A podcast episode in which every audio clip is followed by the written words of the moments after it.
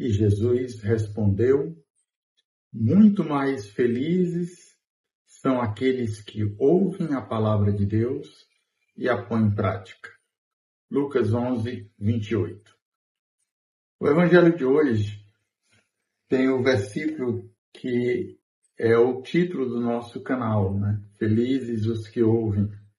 E do nosso livro também, né? Cujo título é Felizes os que ouvem a palavra de Deus, orando com a palavra. Né? Estudo bíblico do caminho da paz na fase filoteia.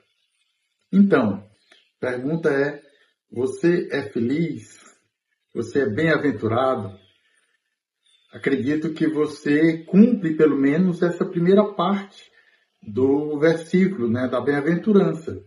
Você escuta a palavra, você ouve a palavra todos os dias, se você está acessando aqui este canal, né, tem a descrição, você escuta, você tem escutado a palavra. Mas mais importante do que ouvir a palavra é pôr em prática. Né?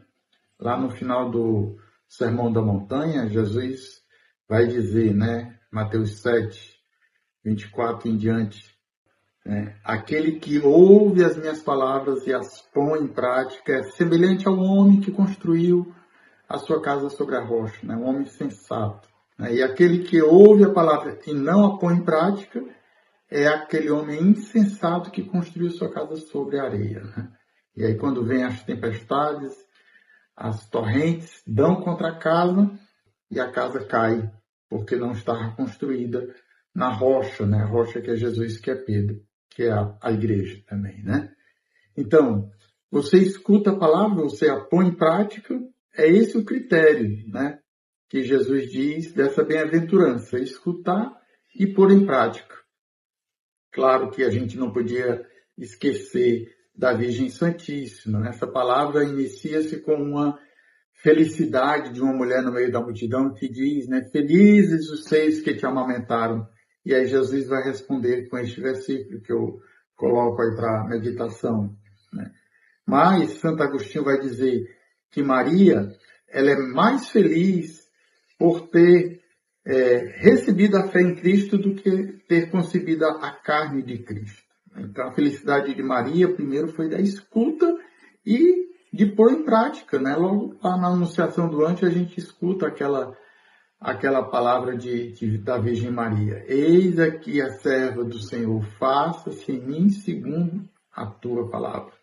Então, a gente ouve essas palavras, né? Vê toda a, a vida de Maria e como ela obedeceu a palavra. Ela é feliz porque acreditou, né?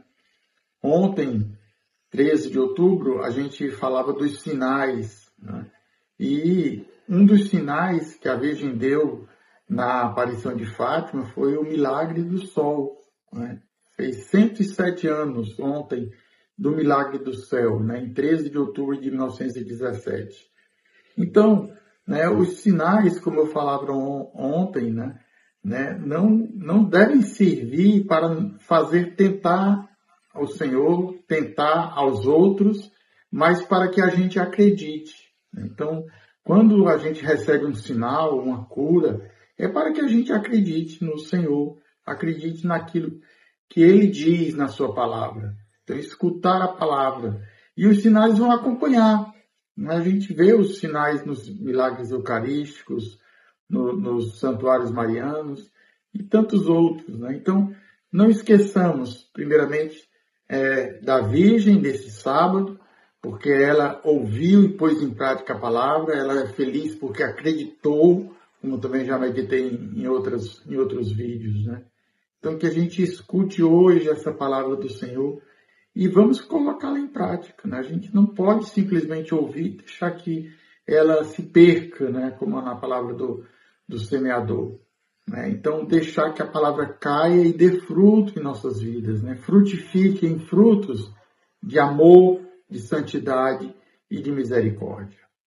Que o Senhor te abençoe. Até amanhã.